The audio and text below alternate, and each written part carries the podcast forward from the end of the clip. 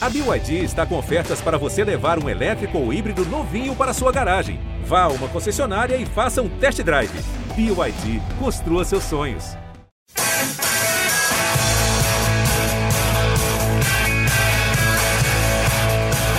Bom dia para quem é de bom dia, boa tarde para quem é de boa tarde, boa noite para quem é de boa noite. E se você nos ouve de madrugada ou grava esse podcast de madrugada, boa sorte. Se você não reconhece a voz, muito prazer. Aqui quem fala é Pedro Suaide. Tô nesse podcast pós-jogo quentíssimo, pós Palmeiras e São Paulo, São Paulo e Palmeiras no Morumbi, partida de ida das quartas de final da Libertadores, com Leonardo Lourenço, José Edgar de Matos e Caio Domingues. Boa noite, companheiros. Que noite, hein? Bom, boa noite, pessoal. Tô tremendo até agora, né, cara? Libertadores é diferente. Passei o dia tentando evitar o assunto, recebi a mensagem não respondia. E a promessa cumprida, né? Jogo nervoso. Para mim, um duelo muito estudado e não poderia ser diferente, cara. São dois técnicos que é, fizeram algo diferente do que se esperava. São Paulo enfrentou o Palmeiras, até comentei agora no vídeo, várias vezes esse ano vai enfrentar mais duas, então não adianta todo mundo fazer a mesma coisa, porque o outro lado já sabe o que vem por aí. E, e na minha opinião, todo mundo ficou, ah, pô, o Sara vai ser ala tal. Eu entendo a, a escalação do Crespo, achei que o Crespo fez bem, porque quando você vê um Palmeiras com três atacantes, você imagina que os caras vão tirar pressão. E para mim, o melhor jogador defensivo que tem esse passe para quebrar essa primeira linha é o Léo. Então, e os dois melhores zagueiros, claramente, são Arboleda e Miranda. Então, não dava para você tirar os três jogadores querendo montar um esquema no 4-4-2. E eu acho que no primeiro tempo até funcionou. O São Paulo foi melhor que o Palmeiras. As chances que o Palmeiras teve foram em, em contra-ataque que a gente cedeu a saída de bola, uma Miranda e outro Nestor. E o, o primeiro tempo, o 0 a 0 foi, foi ok. No segundo tempo, eu acho até que os caras foram um pouco melhores, com a saída do Arboleda, o jogo abriu bem. O Luan tem uma baita estrela, você fala, ah, vamos falar de quem são, quem são jogadores de destaques. O Luan tem uma baita estrela e para mim, um duelo como esse, estrela conta pra caramba. Infelizmente, a gente tomou um gol, na minha opinião, uma falha geral ali. O Nestor não precisava fazer a falta. O Volpe falhou em não pôr a barreira e o Volpe não chegou numa bola defensável. Mas agora não adianta ficar arrumando o culpado, a vantagem foi pro lado dos caras, mas o duelo tá totalmente aberto. O São Paulo tem histórico na competição, tem histórico contra os caras e eu acho muito possível a classificação lá. Olá, Léo, boa noite também. É, eu queria saber, você acha que na relação de o que apresentou em campo barra resultado, o São Paulo saiu no lucro ou no prejuízo? E aí, Pedro, obrigado, cara. Bem-vindo ao nosso podcast. Um abraço ao Caio, ao Zé também, que volta depois de um longo inverno olímpico. Aliás, um baita inverno olímpico, foi legal pra caramba essas Olimpíadas. Mas vamos lá, falando do jogo, acho que. Cara, acho que o, o que o Caio falou é, é correto. Foi um jogo muito equilibrado, foi um jogo muito estudado. Foi o quinto São Paulo e Palmeiras da temporada, então me pareceu correto dos dois técnicos ali tentarem é, mudanças na escalação, tentando surpreender. É, acho que o, o, São Paulo foi bem no primeiro tempo, apesar de o Palmeiras ter tido chances melhores ali, que o Breno, o, Breno Lopes não aproveitou. O São Paulo começou bem o segundo tempo, fez um gol, depois é, teve mesmo, acho que uma falha do Volpe primeiro em não, não colocar uma barreira maior, podia ter tido ali dois ou três caras na barreira, que ele já teria dado uma atrapalhada considerável no Patrick de Paula. A bola realmente. Acho que o Pablo, quando fura ali, talvez até atrapalhe um pouquinho o Volpe na, na reação do Volpe para tentar a defesa, mas também dava para ter chegado. É, depois que o Palmeiras empatou, a minha impressão é de que o Palmeiras parecia mais perto de fazer o segundo gol do que o São Paulo. Então, eu acho que assim, o, o resultado pelo desempenho é um a um mesmo. Acho que um a um me pareceu o, o resultado que, que, reflete o desempenho dos dois times. O, o, um a um é melhor para o Palmeiras do que o São Paulo, por questões óbvias. O Palmeiras é quem começa em vantagem, porque o 0 a 0 classifica o Palmeiras mas claramente o, a, a, o confronto não terminou. O jogo da terça-feira tem muito a contar ainda. Acho que o São Paulo tem condições de, de classificar jogando na casa do Palmeiras. É, é isso, acho que não terminou não. Um a um é um resultado me pareceu correto para a partida e agora ficou tudo para a semana que vem mesmo.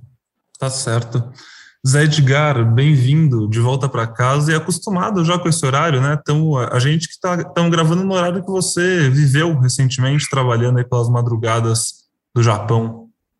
Verdade. Primeiramente, bem-vindo você você também, meu amigo Pedro Soares, primeira vez você aqui no nosso podcast. Muito feliz de estar de volta e tô tão no fuso horário que eu tô até esquentando meu almoço agora, né? Para mim ainda é meio-dia, né? Já que foram três semanas convivendo ali com o fuso horário japonês em uma Olimpíada maravilhosa, como disse o Léo Lourenço, mas muito feliz de voltar e voltar num dia como esse, né? Um dia de clássico, um dia de jogo decisivo pela Libertadores e um dia de uma partida desse tamanho como São Paulo e Palmeiras. E eu concordo com a análise dos amigos, é, acho que acaba, por exemplo, tendo uma falsa impressão de que o Palmeiras foi melhor no primeiro tempo em virtude daqueles dois lances do Breno Lopes, né?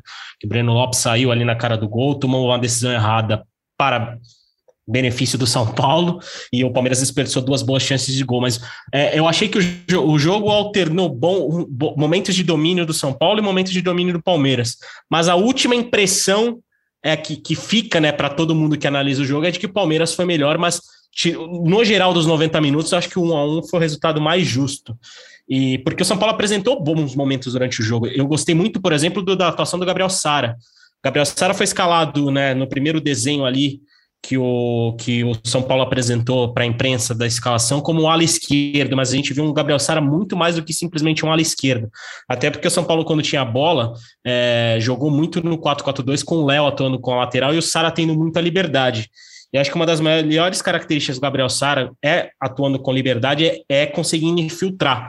E num lance desse, o Daniel Alves achou uma baita bola no primeiro tempo e o Sara, se pegasse de, mais em cheio ali, poderia ter aberto o placar, né? mas mesmo assim ele completou o Wellington. Eu achei ele, tendo essa liberdade, tendo essa infiltração, a melhor notícia do São Paulo e com confundiu muito a marcação do Palmeiras nesse sentido. E, e foram bons momentos do São Paulo. Acho que no geral dos 90 minutos, é um equilíbrio que a gente imaginava para esse confronto. Eu até achei, diante de, de, um cenário de Palmeiras e São Paulo que se enfrentaram cinco vezes na temporada, achei um jogo até, diríamos assim, mais aberto do que eu esperava. Eu esperava um jogo ainda mais estudado, em virtude de ser uma classificação de 180 minutos e as equipes se conhecerem tanto quanto se conhecem.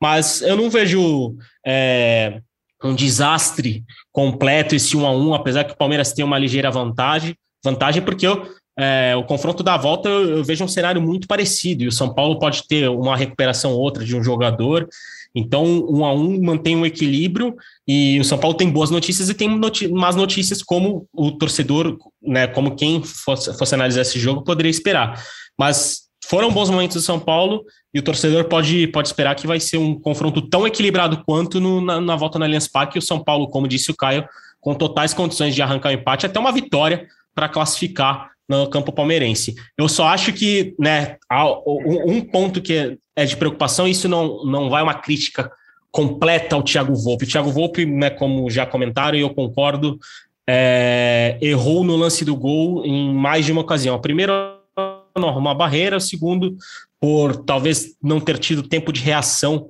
é, é, é preciso para aquela bola, até porque a gente viu os jogadores escorregando muito durante o gramado e foram poucos os jogadores que arriscaram de longe. E foi até engraçado porque a câmera da transmissão flagrou o Patrick de Paula falando para o Rafael Veiga: Eu vou bater, eu vou bater.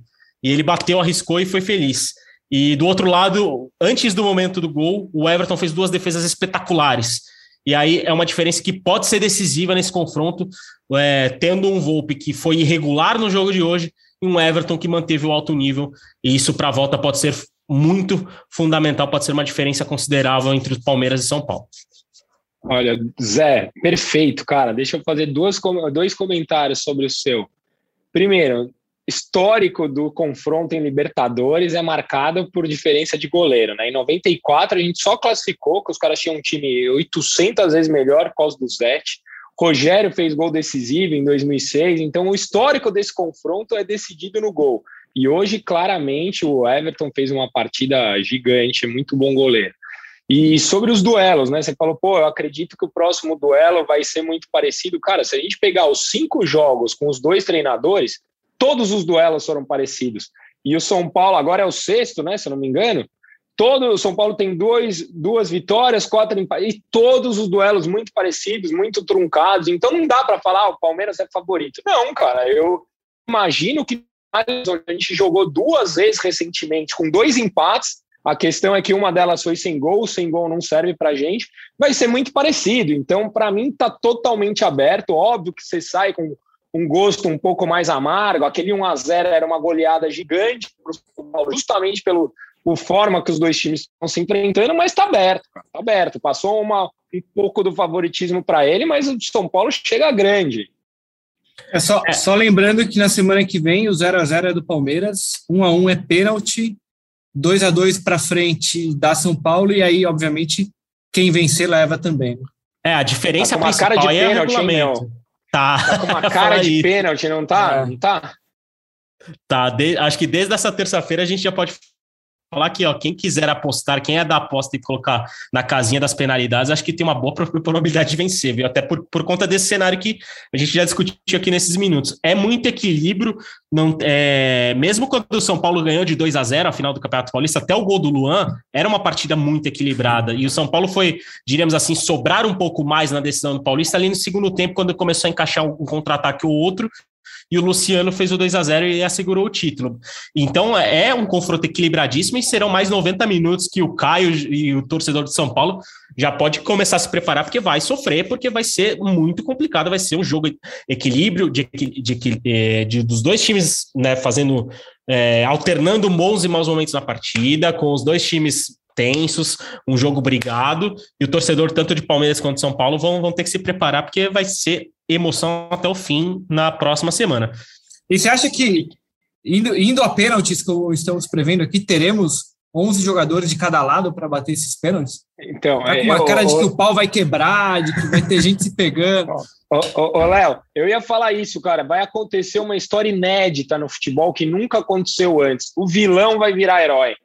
Volpe vai pegar três pênaltis, vai sair consagrado do Allianz. Nunca aconteceu isso no futebol. Aí, pode printar, Volpe pode printar. Vai, Volpe vai sair consagrado do Allianz. Eu vou te falar, eu compro uma camisa do Volpe se isso acontecer. E o torcedor São Paulino está enfesado um pouco com o Daniel Alves. O Daniel Alves vai fazer o pênalti decisivo, né? Ele vai, vai converter o pênalti decisivo e classificar o São Paulo. Mas vai ser isso. uma do né? Daniel pênalti... Alves também. Compra dos dois, dos dois. falando, falando um pouco então sobre esse jogo de volta, é, muito, do, muito do que a gente viu dessa partida de ida, além da questão óbvia de concentração e competitividade, foi realmente um, um, jogo de xadrez né, entre os dois técnicos, que, como a gente falou, já se conhecem bastante.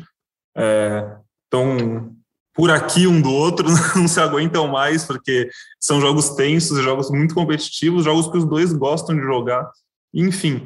E aí eu, só para puxar isso, eu queria saber de falar de um encaixe que eu achei muito legal que o Palmeiras fez nesse jogo, que foi o Breno Lopes, a gente falou dele no nas chances que ele perdeu, né? Curiosamente, ele teve duas grandes chances do Palmeiras no primeiro tempo, mas ele não jogou para fazer gol, ele jogou para anular o Daniel Alves e assim, ele fez uma partidaça. e foi um encaixe muito interessante que o Abel fez com seu ponto esquerda, teoricamente um dos seus atacantes. E aí eu queria entender de vocês que encaixes que vocês acham que São Paulo pode fazer para sair com a vitória ou com o empate suficiente para passar, mas obrigatoriamente fazer os gols, porque o Palmeiras vai jogar numa situação bem confortável. Assim, não que o jogo seja fácil para eles, mas o começo do jogo jogando pelo 0 a 0 eles sabem se defender e sabem sair no contra-ataque muito bem. Esse time do Palmeiras já provou isso durante a temporada em alguns momentos e ele obviamente entra em campo mais confortável pela vantagem do 0 a 0 Então, a gente não viu o Benítez hoje também, né? Assim como não viu o Scarpa, achei curioso isso. E aí queria que vocês falassem um pouco sobre isso, como planejar fazer os gols necessários nessa partida de volta. Fala aí, Caio. O Zé também abriu o microfone agora. Eu, eu vou falar do, do lado do torcedor, que esses caras entendem muito mais que eu, cara. É, o que o São Paulo precisa fazer é recuperar o jogador. A gente tem Luciano e Éder machucado. O Luciano tem 50 dias, É impressionante a falta que faz o Luciano. O Pablo, pô, eu, eu sou um cara que eu costumo apoiar o Pablo, até achei que ele se movimentou. Mas você imagina o São Paulo com o Luciano ali na frente, como ele briga, como ele incomoda muito mais, como ele cria muito mais alternativas para o São Paulo. Então, para mim, a, o, o, o, X dessa questão aí é a recuperação dos caras que a gente tem no, no Refis. Assim, é impressionante a falta que eles estão fazendo. Parte tática, tática e técnica eu deixo para os caras que entendem muito mais que eu. Acho que uma, que uma coisa que São Paulo vai ter que chamar, vai ter que o Crespo com certeza vai ter muita atenção nessa semana, é o encaixe sobre o Dudu. O Dudu conseguiu ter uma liberdade que pode ser muito decisiva no confronto do Allianz, né? O, o, aliás, é até engraçado, né? Porque o Dudu vinha, não, ainda não está na melhor forma física dele, mas conseguiu encontrar os espaços e dá muito trabalho. E, e mesmo com o meio campo reforçado ali, né, com, com Luan, com Lisieiro, com Nestor, Nestor encaixado na direita ali, né, mais pelo lado direito, o Dudu conseguiu encontrar esses espaços. Eu acho que isso vai ser fundamental. O, o Crespo teve, né, nos últimos duelos entre, principalmente em duelos mais apertados, é, encaixou o Luan individualmente em alguns jogadores importantes. Eu acho que pode até ser uma alternativa para a partida de volta, né? Encaixar diretamente o Luan no, na marcação do Dudu. Mas o Dudu caindo pela esquerda, caindo pela direita, caindo pelo centro, né? Como ele fez isso hoje no Morumbi, acho que pode ser uma marcação por zona ali, acho que pode ser mais interessante. E, e pensar que, né, é, vamos ver como que vai estar a situação, por exemplo, do Arboleda, né? Arboleda saiu no intervalo ali, a gente não tem mais informação do que, do que aconteceu com ele. Pode ser um jogador que pode fazer falta ali para a semana que vem. A gente né, não tem nenhuma notícia, a gente não foi lesão, se foi opção do, do Crespo ainda, né? Mas é, é, um jogador ali que pode, pode fazer a diferença. E, e eu acho que tem o Luciano, tem o Éder, e, e o principal é saber como que vai ser o encaixe do Benítez no jogo da volta. Se é que vai haver esse encaixe. É, chamou muita atenção a ausência do Benítez, principalmente no momento em que o Palmeiras empatou o jogo. O São Paulo perdeu um pouco ali o controle depois do gol do Palmeiras, né? O Palmeiras começou a ser melhor. E não houve essa, não houve a utilização do Benítez e o Crespo na coletiva agora há pouco falou que não tem qualquer problema físico com ele, que foi uma pura opção. E para uma partida no, decisiva nesse ponto, eu acho que o Benítez tem que ser utilizado mesmo se não, não estiver né, na melhor forma física. Mas vai ser interessante ver. Eu acho que a, a, o ponto mais importante, Swide, é justamente ver esse encaixe em relação ao Dudu. Porque eu achei que o Dudu teve muita liberdade e numa partida na Allianz Parque, ele tendo essa liberdade de novo, pode ser fatal para o São Paulo nesse confronto de mata-mata.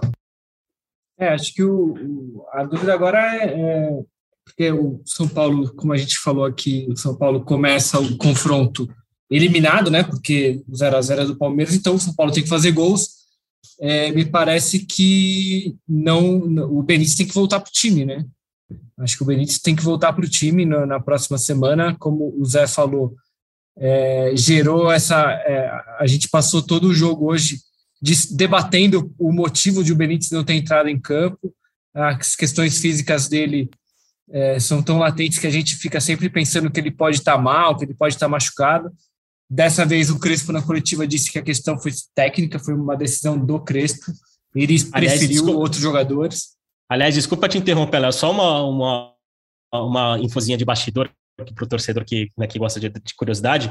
É, foram três perguntas sobre o Benítez, né? As coletivas da, do, dos Jogos da Libertadores funcionam com jornalistas, aí, né, nesse tempo de pandemia, jornalistas credenciados, eles mandam a pergunta para o pessoal da Comembol e o pessoal da Comembol repassa né, para o treinador e para o jogador. E, no, e, simplesmente foram as três primeiras perguntas que mandaram ali no grupo de WhatsApp foram das, das foi do Benítez. Então, para ver como, como que esse assunto né, rendeu tanto a não utilização dele no jogo de hoje. É, pois é, porque a gente fica nessa expectativa. O Benítez é o principal jogador armador do São Paulo ali. A gente já viu ele se dando muito bem com o Rigoni. É, e ele tem jogado muito pouco por, por questões físicas, então a gente ficou mesmo, não, não só nós aqui do, do GE, como os colegas de outros veículos, pelo jeito também, é, perceberam e ficaram é, curiosos em saber o motivo de o Benítez não ter jogado.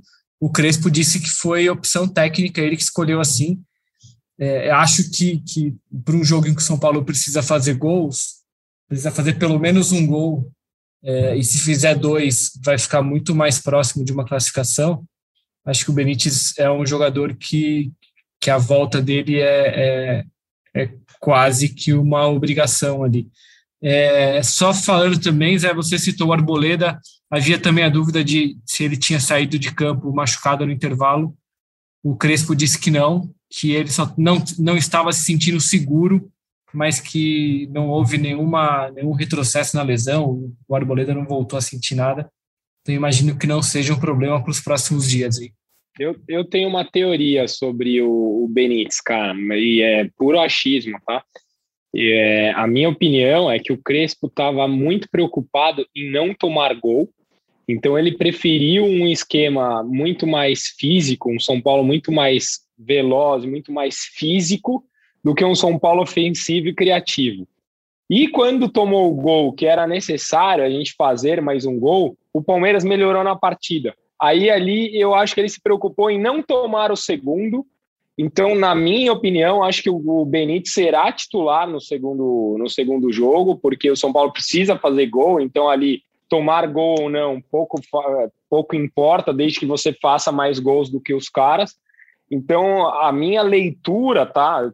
É um mero palpite, é que ele estava com um meio de campo muito mais brigador, muito mais rápido para evitar as subidas dos três atacantes dos caras. O Benítez não é um cara que consegue fazer essa marcação como faz o Sara, como fez o Igor Gomes quando entrou, e o próprio Nestor e o Lisieiro. Então, a minha, a minha, minha leitura é que eu acho que ele estava preocupado em não tomar o gol que acabou tomando numa bola parada e depois ficou preocupado com o Palmeiras melhor na partida. É, ele tinha, ele tinha é, na coletiva do jogo de sábado contra o Atlético, se eu não me engano, ele chegou a citar essa preocupação com o Veiga e com o Zé Rafael. Então, acho que a, essa escalação com o Luan, Lisiero e, e o Nestor, acho que tem muito a ver com isso. E lembrando que né, na Libertadores o gol fora de casa ele é mais importante do que em casa. Então, acho que o, o, o que o Caio falou aí faz sentido. Sim. Não, que regra aliás, idiota, aliás... né? É, eu, lembro, eu lembro que até recentemente... A menos que a gente passe. Se a gente passar, adora. Se passar... Se for 2x2, né? Que aí no... Cara, e até, que, que, regra linda, linda. E até recentemente a Libertadores tinha a, a exceção dessa regra, né? Quando dois times da mesma cidade disputavam mata-mata, o é. gol fora não valia, né? Só Isso valia é se você jogasse. Cara, é, muito, é uma tosqueira, né, cara? Mas tá não, aí, é, é o que vale, ainda, todo mundo né? Não faz sentido nenhum, né? Puta, é, horroroso. pois é, pois é. aliás, ainda sobre hoje, eu acho que, não sei se vocês vão concordar comigo, na minha visão, o melhor jogador do, do, do São Paulo na partida foi o Gabriel Sara, né? Eu ia falar exatamente isso. Eu concordo, cara. Gostei da Sara também. Porque o Caio falou dessa questão toda do Benítez, eu acho que a análise dele fez bastante sentido. Acho que entendo, eu cresço ter pensado isso, e assim, por eu não quero, realmente não quero jogar tudo na, nas costas do Volpe, porque não é isso. Mas assim, se não fosse um erro muito pontual na partida, teria dado muito certo. Porque você ganhar de 1 a 0 um jogo desses é um placar gigante, você não tomar gol fora de casa. Porque se você faz um gol fora, outro time tem que fazer três. Tipo, 1 a 0 é um baita placar. E a estratégia foi, foi, muito bem feita. Tipo, daria certo se não fosse uma bola parada que teve uma falha e acontece. Futebol é assim. Mas é, eu ia falar isso. E o detalhe, o, o detalhe que o São Paulo. Isso, e detalhe que o São Paulo. É, quando o Palmeiras fez o gol de empate, o São Paulo estava desenhando ter o controle do jogo e estava encontrando é. os espaços ali em contra-ataque. Estava começando a lembrar muito a final do Campeonato Paulista, inclusive, nesse cenário. E aí o Palmeiras, o Patrick de Paula foi feliz, achou o chute, empatou e, e aí reverteu o jogo de novo e o Palmeiras passou a ser melhor. Você sabe que eu, eu pensei exatamente a mesma coisa da final, quando a gente fez 1 a 0 São Paulo começou a desenhar, foi puta história de novo. Aí tomou o gol, fiquei muito puto, muito bravo, desculpa. Não, essa hora pode, são meia-noite é, 28 que estamos gravando. Tá tudo tranquilo. É, é, é, o pessoal da madrugada que tá ouvindo, é o boa sorte. Corujão, podcast Corujão. É, bom, tá certo, pessoal. Acho que a gente já pode ir começando a encaminhar aqui esse podcast para o fim, mais curto, mais quente, né? É, Léo, eu vi que você, você, citou algumas coisas da coletiva do Crespo. Eu queria perguntar se você acha que tem mais algum, algum destaque, alguma aspa legal que, vale a pena comunicar aqui para o torcedor, pode, pode não ter visto ainda, mas quando estiver ouvindo esse podcast também já vai poder ler lá no GE. Globo, que da cobertura em tempo real, muita coisa acontecendo e todas as notícias e opiniões estão voando lá.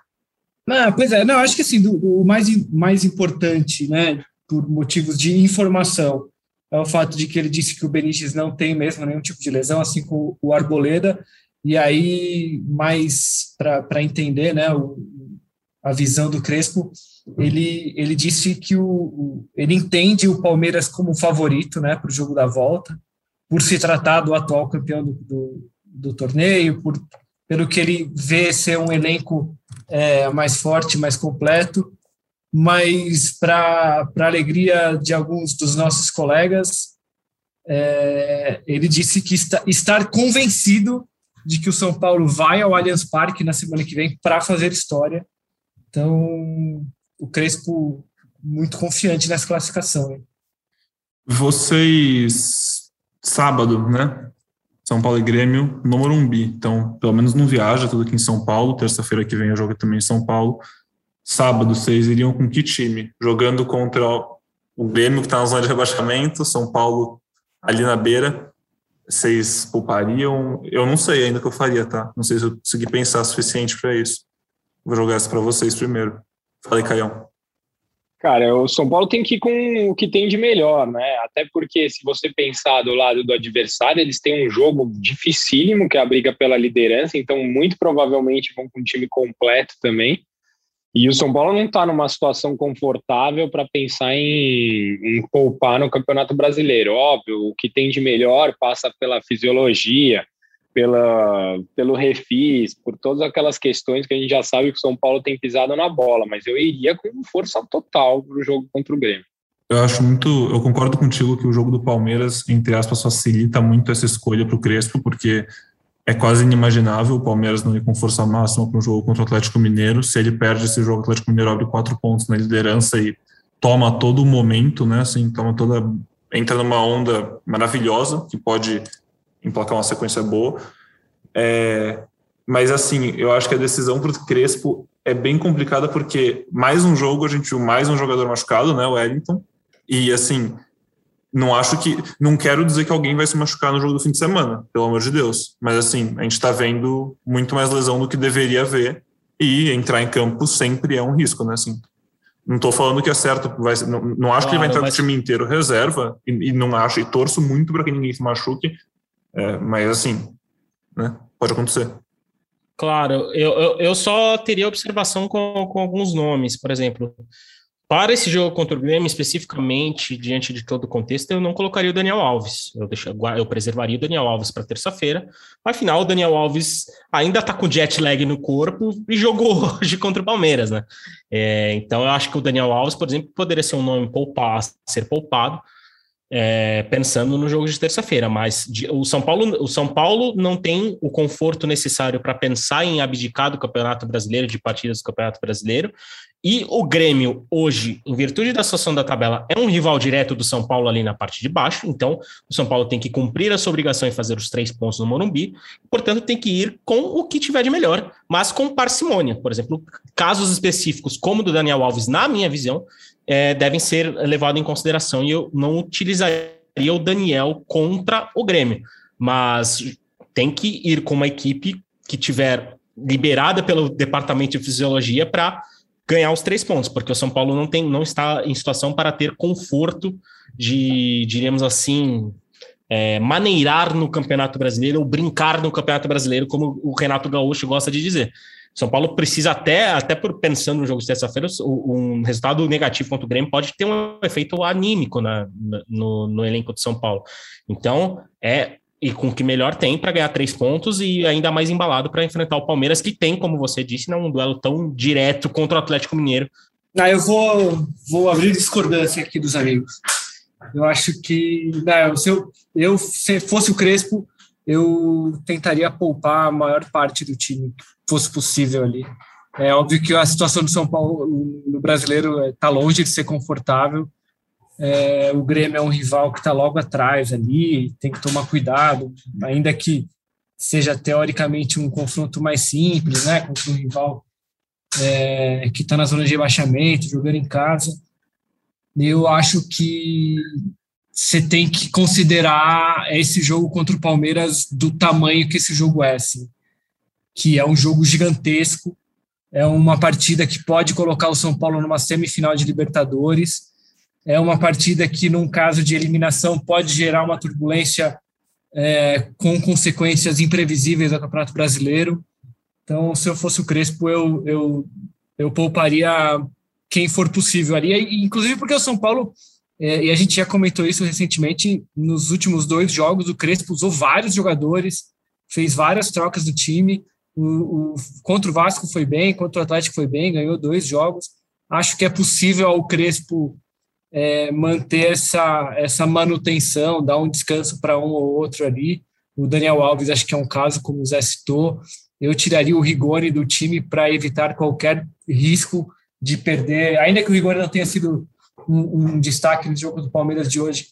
É, ele tem sido o melhor jogador de São Paulo recentemente, então eu, por exemplo, tiraria o Rigoni do jogo eu fosse o Crespo, eu, eu estudaria com muito carinho ali, tirar muita gente para guardar para terça-feira que vem. Acho que o jogo contra o Palmeiras ele tem um tamanho muito, muito, muito grande para que você simplesmente ignore ainda mais o São Paulo numa situação em que contabiliza lesionados por minutos, né? É, não dá para tirar a sua razão, né? Mas tem que ganhar os dois, esse é o fato esse jogo é tão grande que se fosse se fosse outro técnico ia pegar os 11 titulares, os cinco primeiros reservas ia para Atibaia fazer uma semaninha de pré-temporada e focar só nessa Libertadores, que realmente é o maior Pô, é aquela coisa, se São Paulo São tivesse Paulo, três pontinhos. É. Desculpa, é, se São continua. Paulo tivesse. Não, tranquilo. Se São Paulo tivesse três pontinhos a mais na classificação do Campeonato Brasileiro, aí era caso de colocar todo mundo é, bem embaladinho ali, descansando, se alimentando direito, acordando cedo, mas diante da, acho que da situação de São Paulo na, na competição, é bom é, equilibrar um pouco mais e, e, diríamos assim, alguns titulares devem ir a campo para o São Paulo ter uma, um time mais competitivo possível para ganhar do Grêmio, né, né, nesse fim de Sim, só para o torcedor que não está com a tabela aberta na cara e saber o que está acontecendo certinho e se preparar para o final de semana, o São Paulo é o 16 colocado, tem 15 pontos no Campeonato Brasileiro, e aí o América Mineiro tem 14 pontos, e o Cuiabá também tem 14 pontos, estão logo atrás dele, e o Grêmio, 19 tem 10 pontos e duas partidas a menos que o São Paulo. Então, assim, se o Grêmio ganhar esse jogo, ele já tira a diferença para dois e vai continuar com duas partidas a menos, pode ultrapassar e realmente São Paulo foi numa situação muito complicada se não somar pontos nessa partida e por ser em casa acho que tem realmente a obrigação de ganhar. Veremos, veremos. É, acredito que esse podcast voltará antes dessa partida para falar especificamente sobre São Paulo e Grêmio, falar com mais calma do que aconteceu nesse jogo contra o Palmeiras e já vendo suas, seus desdobramentos, né? O que acontece depois, o dia seguinte ao clássico. E aí a gente espera você, espera sua companhia. É, a gente sempre faz o convite para você se inscrever, né, seguir o podcast no, no seu agregador para você receber notificação sempre que sair um episódio novo e a gente conta com você. Pessoal, muito obrigado, viu? É, comentários finais para a gente fechar essa madrugada de terça-feira. Eu tenho só saindo um pouco do esporte futebol, é, duas informaçõezinhas né, do, do, esporte futebol masculino, duas informaçõezinhas rápidas para o torcedor de São Paulo, ambas estão lá publicadas no GE. A Formiga, a grande Formiga, né, que todo mundo viu agora disputando a Olimpíada com a seleção brasileira, fez o primeiro treinamento dela com bola, com o grupo do São Paulo hoje, no, em Cotia, mas ela ainda está fora, não vai participar da estreia do time no Campeonato Paulista, que é hoje, né, quinta-feira, às 5 da tarde, contra o São José. A Duda, que foi titular do Brasil na Olimpíada, voltou, treinou também, e essa sim está relacionada para o jogo. E no esporte da bola laranja, que Pedro Soares também é um grande fã como eu, São Paulo deve anunciar ou nesta quinta-feira ou até o fim da semana, né? A previsão é que quinta ou sexta o São Paulo deve anunciar a contratação de Bruno Caboclo. Bruno Caboclo, jogador brasileiro com recente passagem pela NBA, já fechou contrato, já tem um contrato registrado na Federação Paulista de Basquete e deve ser anunciado no máximo até sexta ou sábado ali como novo reforço do São Paulo para o segundo semestre. Posso fazer uma pergunta, Zé? Você que entende de todos os assuntos. A gente tá. Teve a maior polêmica aí do Daniel Alves de salário atrasado. Eu imagino que o Bruno Caboclo, ex-atleta da NBA, venha ganhando um salário significativo. O futebol paga essa conta ou o basquete já é autossustentável e se vire? Porque Não. faltando um camisa 9, pô, eu adoro basquete, mas peraí, né? O Caboclo, se fosse Não, na época é... do Murici, podia ser o segundo volante, meu. Ia chegar em todas, é. voando. Ou até, meter cabeça, ou até um né, centroavante, né? Com, ou até centroavante, né? Com dois e seis ali, é só botar na área que ele, que ele ganha todas ali, né? O Murici põe o Alex Silva, lembra? De centroavante, Caboclo ali de gol de cabeça. Mas não, cara, só para responder rapidinho sua dúvida, são orçamentos separados, uma, uma coisa não influencia na outra. São Paulo né, tem, um, tem um patrocínio do basquete também, que é inclusive compartilhado com o futebol feminino, então uma coisa não interfere na outra nesse Ótimo. sentido. E, e, o São Paulo, só, só para só terminar esse. Terminar, finalizar esse comentário sobre basquete, além do, do, do, Bruno Caboclo, o São Paulo também trouxe o Marquinhos, né? Que era simplesmente um dos jogadores com maiores salários do NBB, era craque do Flamengo, jogou muito tempo na seleção, e ele terminou o contrato lá com, com o Flamengo e também reforça o São Paulo para esse segundo semestre. Baita janela, né? Rapidinho, só pra gente fechar o basquete, que janela absurda, porque o São Paulo perdeu o Jorginho, que foi MVP há dois anos, perdeu o Lucas Mariano, que foi MVP desse ano, e aí agora foi vice-campeão e conseguiu trazer, assim, dois dos pouquíssimos jogadores disponíveis que iam repor eles no mesmo nível, pelo menos, né? Dois caras que são dos melhores do Brasil, assim, eles perderam dois jogadores da primeira prateleira e contrataram dois jogadores da primeira prateleira, então, assim, Exato. trabalho bem legal. Exatamente. Movimentações tão mais intensas do que a do, dos Lakers na NBA, né, cara? O negócio tá pegando tanto aqui quanto lá. Bom, obrigado, Léo. Já puxa aí seu comentário final, seu boa noite para a galera. Amigos, só me despedindo e comentar rapidinho que o presidente de São Paulo, Júlio Casares, continua internado. Ele está internado no Hospital de São Paulo com Covid. A informação do clube é de que ele tem melhorado aos poucos. É, na internet, esses últimos dias surgiram informações falsas ali sobre o estado de saúde dele, que teria piorado. O São Paulo nega que ele está bem. É, o São Paulo não confirma se ele pôde assistir o jogo de hoje, porque parece que ele fica muito nervoso vendo jogos do São Paulo, como a gente imagina. É, mas o São Paulo diz que ele está bem, a gente espera e torce para que ele se recupere logo e volte a, a nos dar trabalho por aqui também. Um abraço, amigos. Boa recuperação, boa recuperação. Caião, muito obrigado, viu? Foi um prazer. Bom, obrigado a vocês por participar mais uma vez. Eu achei que estaria mais nervoso, mas até que estou tranquilo. Antes de mais nada, boa recuperação para o Casares. A gente está aqui na torcida, acho que isso é a saúde dele em primeiro lugar, isso é mais importante do que qualquer coisa. Mas o clássico está aberto, cara. Eu estou vendo aqui pelas redes sociais a torcida do São Paulo criticando o Crespo por não ter colocado o Benítez. Eu acho que quem critica o Crespo merece técnico de uma tecla só. A gente, a gente criticou tanto os antecessores por fazer sempre a mesma coisa. Quando vem alguém que faz diferente, a gente, não, a gente tem dificuldade em entender. O duelo está aberto e eu sou mais São Paulo. Tá certo. A gente vai ver então como vai se desdobrando essa semana do São Paulo. E daqui uma semana, também acredito nesse horário. O meu chefe ainda não falou, mas bom, se a gente fez para esse jogo, eu acredito que a gente vai fazer para o jogo seguinte, né? Que decide tudo. É, devemos estar aqui de madrugada também para você, assim que acordar na quarta-feira, ou ainda se tiver na emoção do momento, né? A gente sabe como esses jogos não deixam você dormir quando acabam. Se tiver na emoção do momento e quiser uma companhia, a gente vai estar no ar aqui no começo da madrugada, já fica ligado e fala para seus amigos torcedores do São Paulo virem nessa também. É, muito obrigado pela companhia. E aí agora eu esqueci como é que é, como é que eles fecham aqui o podcast. É a primeira vez que eu apresento. Eu, eu sei que é bonita, mas é poético que nem a abertura para o nosso ouvinte. Logo antes da gente começar a gravar, eu confirmei com meus amigos como era a abertura que eu fiz aqui tão eloquentemente. E agora eu estou improvisando no ao vivo porque eu esqueci de confirmar como que fecha. E aí, Zé? Não, Leandro, é é? Leandro Canônico manda aquele beijo no coração e um abraço na alma de cada um de vocês. Então é isso, um beijo no coração e um abraço na alma de cada um de vocês.